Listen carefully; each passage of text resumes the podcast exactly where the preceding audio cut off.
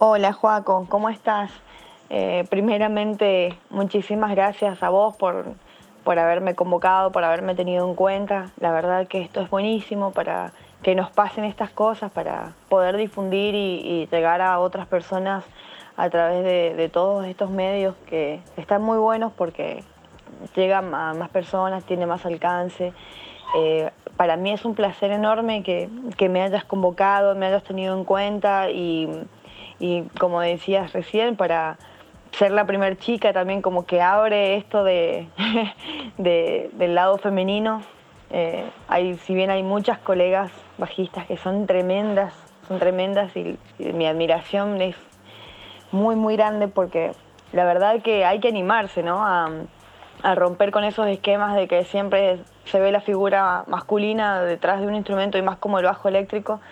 Eh, Así que bueno, yo estoy muy, muy feliz de, que, de poder compartir un poco de, mi historia, mi, mi experiencia, de mis conocimientos también. Así que por favor, no hay nada que agradecer. Eh, yo soy la que está agradecida por, por esta convocatoria que hiciste. Bueno, y bueno, antes que nada, creo que el tema más importante para hablar, aparte del bajo eléctrico, acá es es sobre tu, lugar en la música folclórica y cómo te sentís también tocando en un, en un ambiente de, bueno, por tradición, tradicionalista. Y bueno, y también hay que decirlo, machista por excelencia, como eh, el folclore es uno de los lugares, en los últimos espacios también donde incluso se han abierto muchos espacios, pero a la comparación con lo que hablaba antes sobre el rock, eh, es más difícil, es más es más raro todavía hoy encontrar una chica bajista, por ejemplo, de folclore. Ya en el rock es un espacio que ya se ha ganado con los años. Siempre primero igual de la mano de la guitarra, más que nada en el rock. Ya hay mucho virtuosismo. En Estados Unidos ya, viste, vienen de la época de los 80, incluso antes. Pero bueno, contame un poquito tu, experiencia y, cómo, cómo es tu perspectiva en realidad, porque también esa es una opinión mía y una cuestión personal sobre cómo yo también veo la situación, pero claro, ¿quién más indicado que para contarnos un poco que vos? Sí, lo que decías, por ejemplo, de, del ambiente machista, eso es muy cierto. Eh, si bien, como coincido con vos, que se fue abriendo en otros estilos eh, mucho más antes, pero el folclore todavía sigue teniendo ese, eso de que es muy raro que, una mujer esté tocando, porque eso es, de, hombres y todavía predomina mucho el machismo en este estilo, que es el que yo estoy ahora trabajando.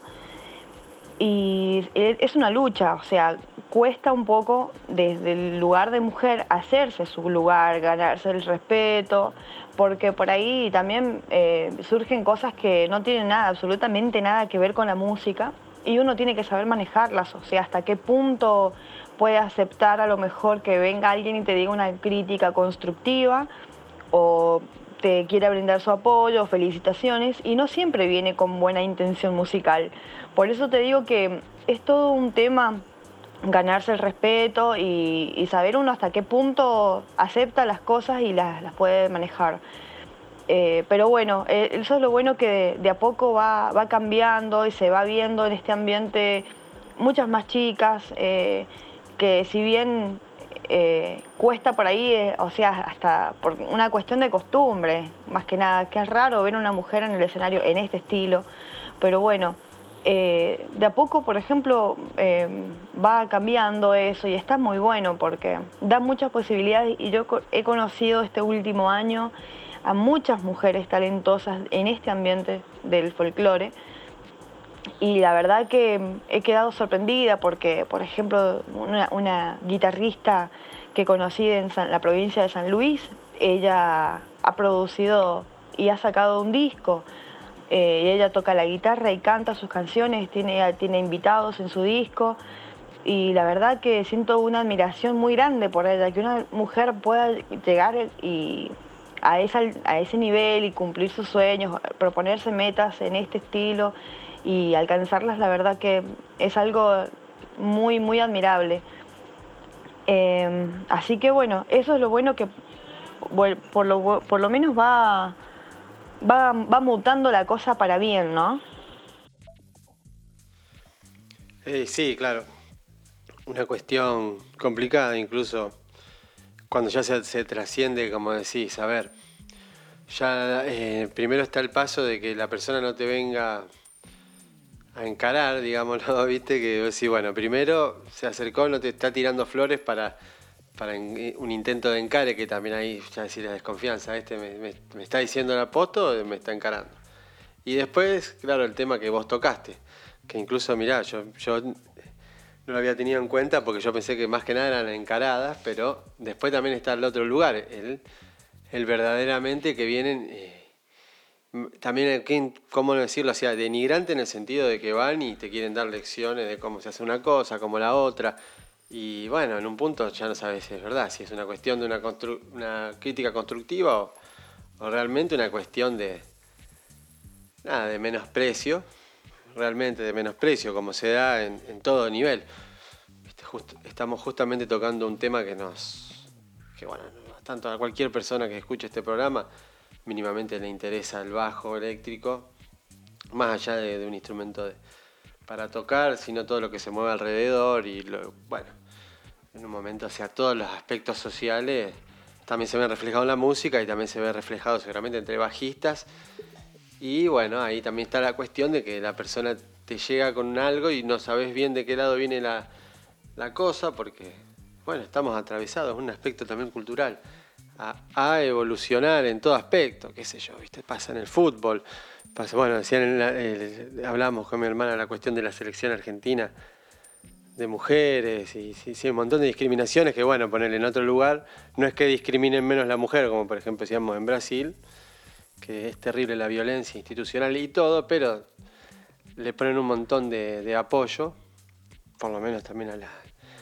hablando en el caso de la selección femenina de fútbol, porque le da también un retorno económico enorme, pero les permite desarrollarse, viste, por lo menos en la carrera, sin, y dar un paso adelante en el menosprecio que generalmente se tiene en toda carrera. Pero bueno, contanos un poco sobre, sobre vos, de dónde, de dónde sos, dónde, dónde estás desarrollando tu carrera y también de tu, acercamiento a la música, al bajo. Contanos un poquito cómo ha sido la forma en la que te fuiste adentrando en este mundo. Bueno, eh, hablando un poco de mí, eh, yo soy de la provincia de San Juan, eso está ubicado en la región de Cuyo, en, Argentina. Eh, mis inicios con la música comienzan desde que tengo uso de razón, porque la música es algo que siempre ha estado en mi casa. Eh, siempre, mi papá, mi papá es músico, él siempre traía música a casa y escuchábamos de todo, en realidad lo que es la rama del rock, folclore por supuesto. Em, él siempre es el que ha traído los discos y nosotras con mi hermana éramos chicas y, escuchábamos lo, que siempre traía, discos de amigos, discos eh, de músicos muy buenos, tenemos muchas influencias rockeras también. Y bueno, eh, la primer banda que, yo formé o en la que fui parte fue casualmente con, mi papá y con mis hermanos. Eh, eh, con ellos armamos la primera banda de folclore que tuvimos, era Mario Pereira e hijos.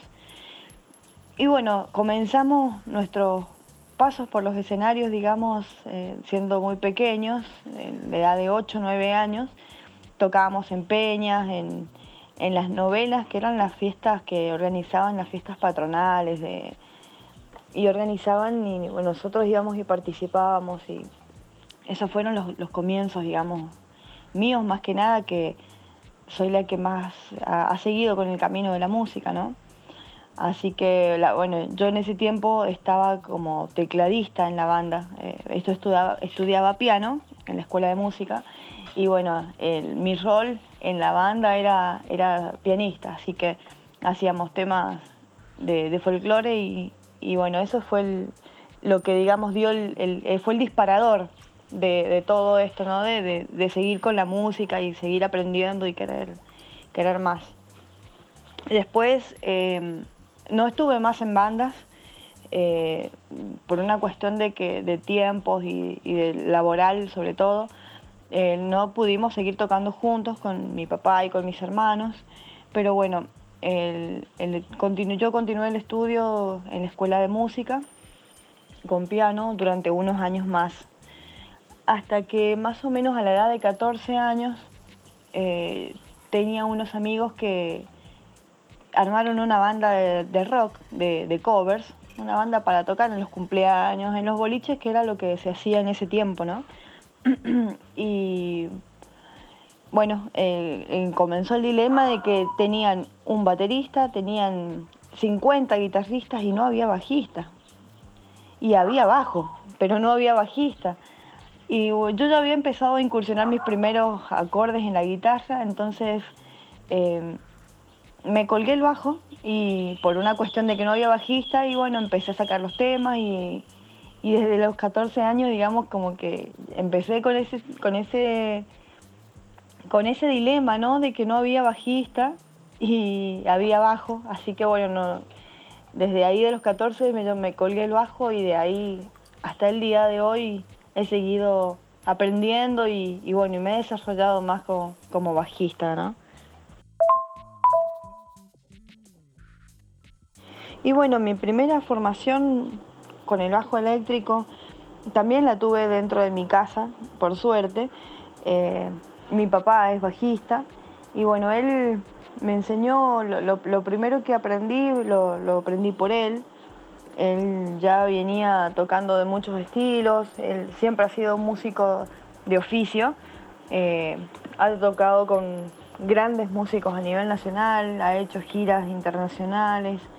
Eh, acá en San Juan es, una persona bastante conocida y bueno, tuve la suerte de tenerlo en mi casa, de tenerlo de papá y bueno, él ha sido mi primera, mi primera inspiración, mi primero mi primer referente como bajista, ¿no? Eh, y él incluso era el que traía la música a casa, a través de él yo conocí mucha música desde, desde chica que, que después de grande me ha ido apasionando más y música con la que yo me he reencontrado de grande eh, en música de, mi infancia. Porque después hubo una época en la adolescencia que yo no quería saber nada con el folclore, o sea, no quería hacer folclore, yo andaba rockeando, andaba con otras bandas, armando otros estilos. Y, y bueno, reencontrarme después de los 25, 28 años con el folclore, eh, fue como que uno se va mm, amigando un poco con, su historia, con su, su, niñez, y, ahí volví al estilo. Pero eh, uno como que no se puede desprender de, sus raíces, por así decirlo. Eh, bueno, yo tuve la suerte de eso, de, que mi primer referente y mi primer maestro lo tenía en mi casa, era mi papá. Y bueno, después, uno ya después con, los años va conociendo otros, otros bajistas y va tomando admiración por, por otros, ¿no? Para mí el referente número uno, fuera de mi casa, como digo siempre, es Jaco Pastorius, siempre. Eh, y lo conocí justamente por, por mi papá. Pero después hay tantos grandes bajistas que, que son increíbles y, pero para mí Jaco fue quien marcó la historia, me marcó a mí y siempre apunto a eso, ¿no? A, lo que él me transmite, a lo que él dejó, su, fugaz pasada y, cosas que, nos van a servir a muchas generaciones después de él. Pero, por ejemplo, otro que yo admiro muchísimo, eh, bueno, acá a nivel nacional, es Guillermo Badalá. Para mí es un músico exquisito, muy completo y siempre que, puedo lo veo y veo videos repetidos que ya he visto y, tiene un, toque, tiene un groove, tiene, tiene todo lo que, lo que a mí me gusta en un bajista.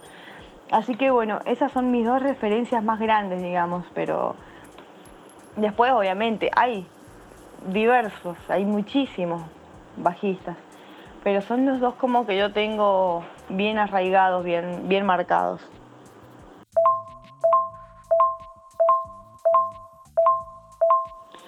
Sí, sí, yo soy de, San Juan Capital. Y bueno, el movimiento eh, ha empezado, bueno, claro que hemos pasado por un año atípico donde nos hemos visto muy afectados, bueno, todo, todas las personas, pero el músico, como yo siempre he hablado con amigos, eh, no solo se ha visto eh, afectado económicamente, se ha visto afectado psicológicamente, emocionalmente, porque el hecho de, estar en tu casa, estar con la música, pero no poder salir a, compartirla con el grupo humano, ¿no? Con, tus colegas de banda, o, no poder subirte a un escenario y ver la gente y tener ese contacto, esa evolución, mostrar lo que vos hacés, que tener el aplauso. Eh, nos hemos visto muy afectados por eso. Ahora, por suerte, desde un tiempo corto para acá, eh, ha, comenzado otra vez el movimiento.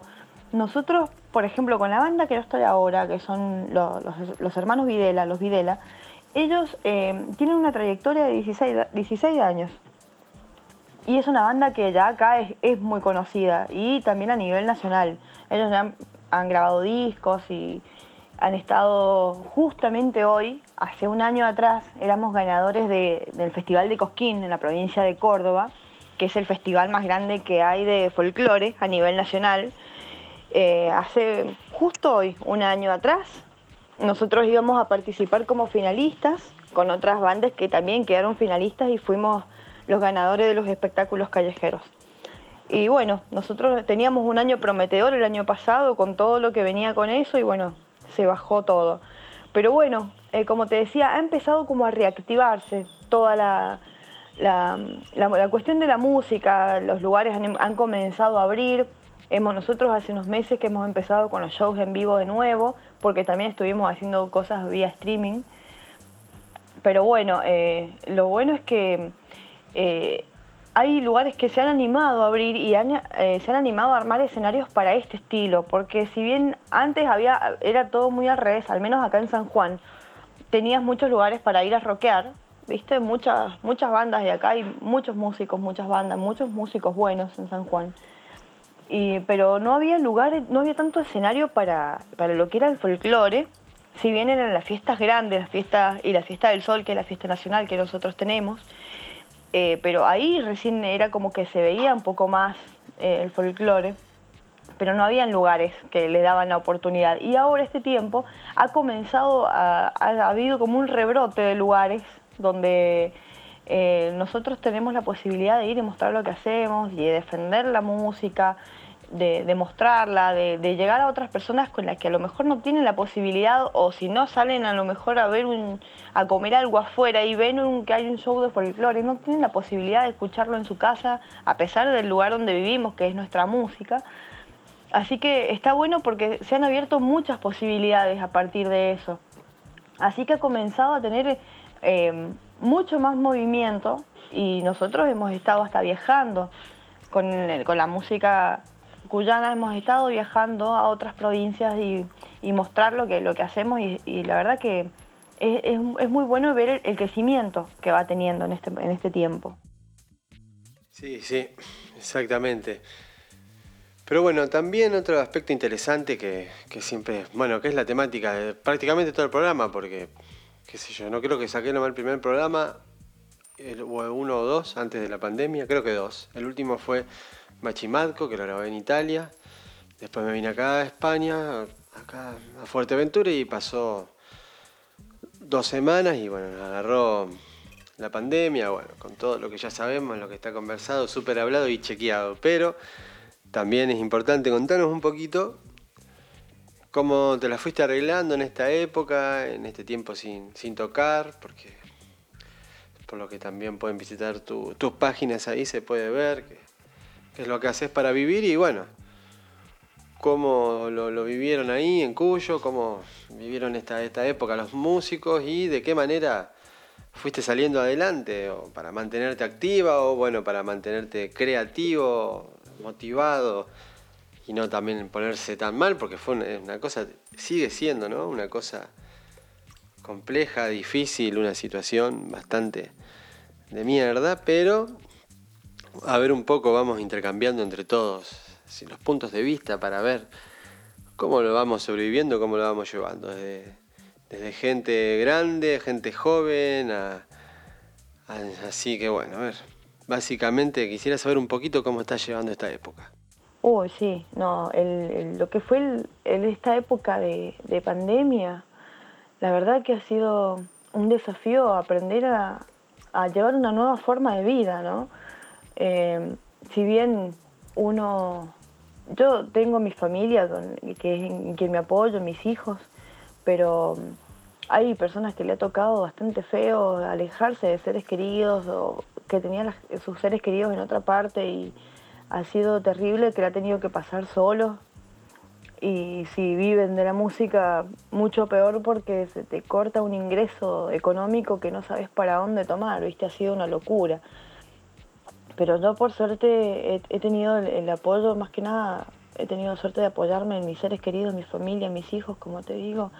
No, la he pasado acompañada porque eh, he, estado en casa, pero batallando con un amigo invisible que estaba, pero que no estaba porque no se veía, y adaptándose a esa nueva forma de vida.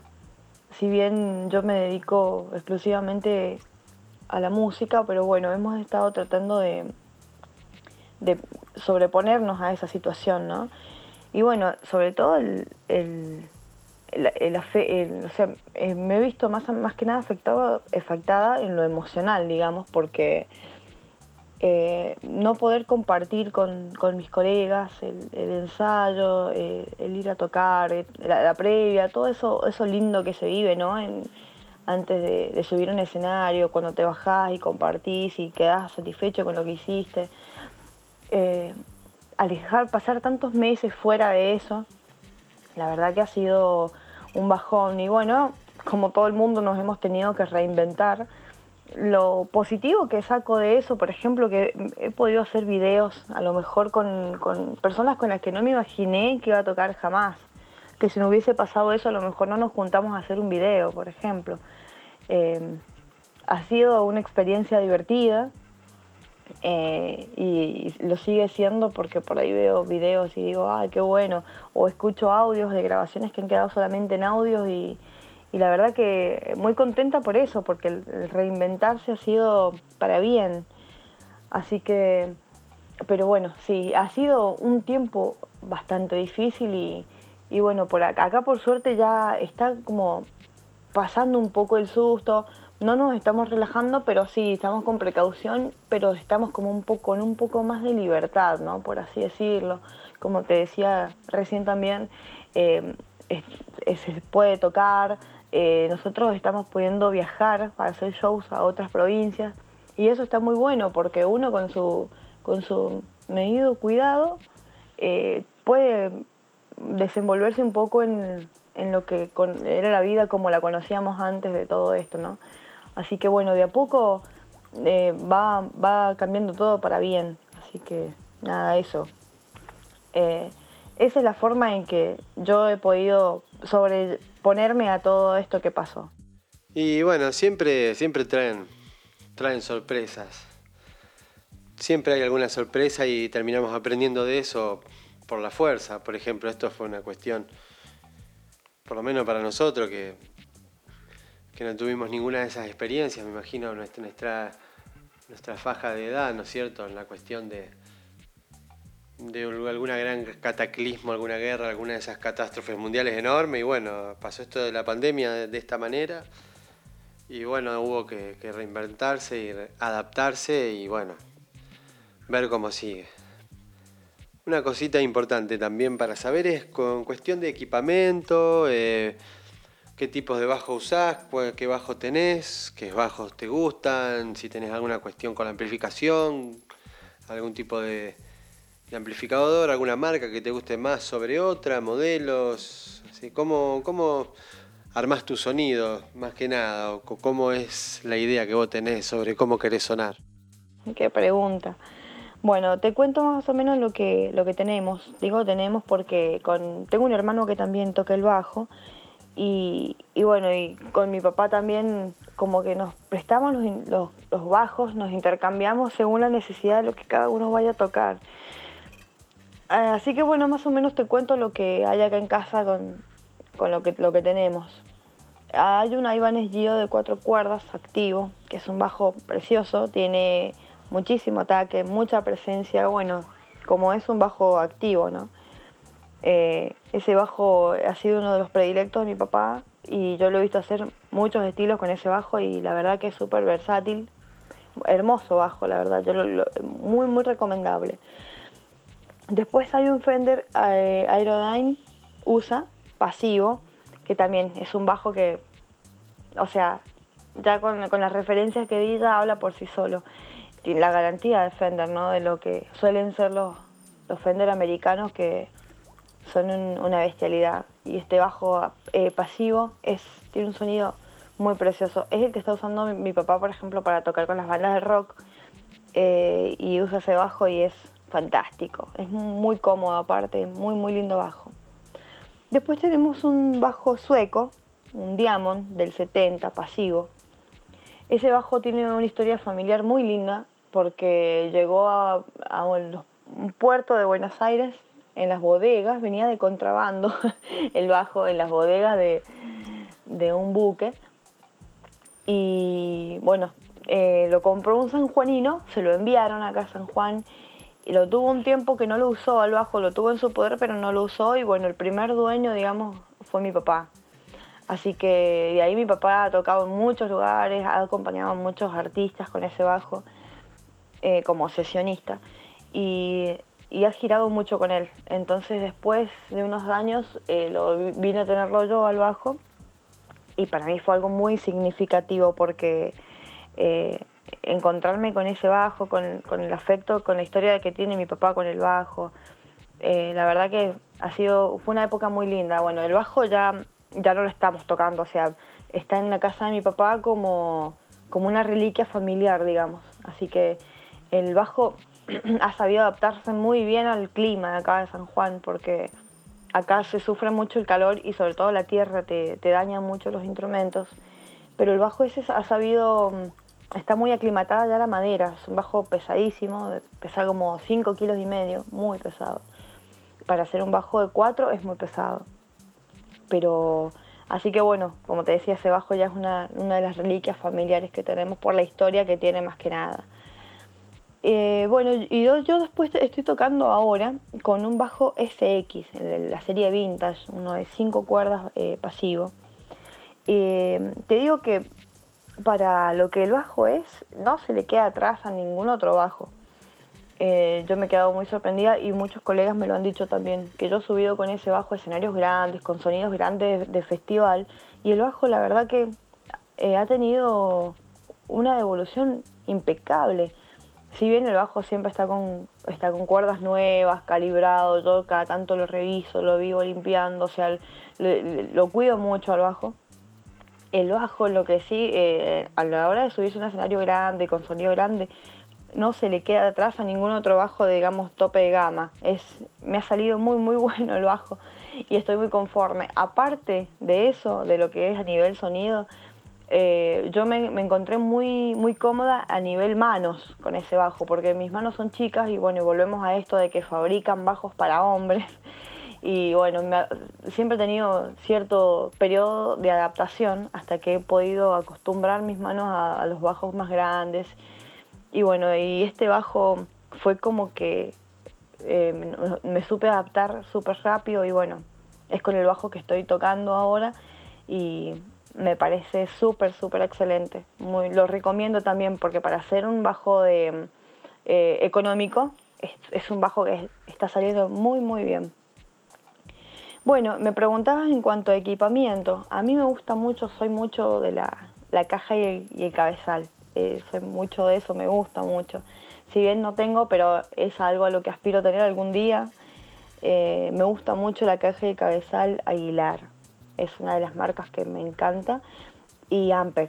Son las, dos marcas que llevo más al frente, digamos, por el, por el sonido que tienen, el peso. es increíble cómo te sacan adelante y te, te, da mucha, muchísima fuerza.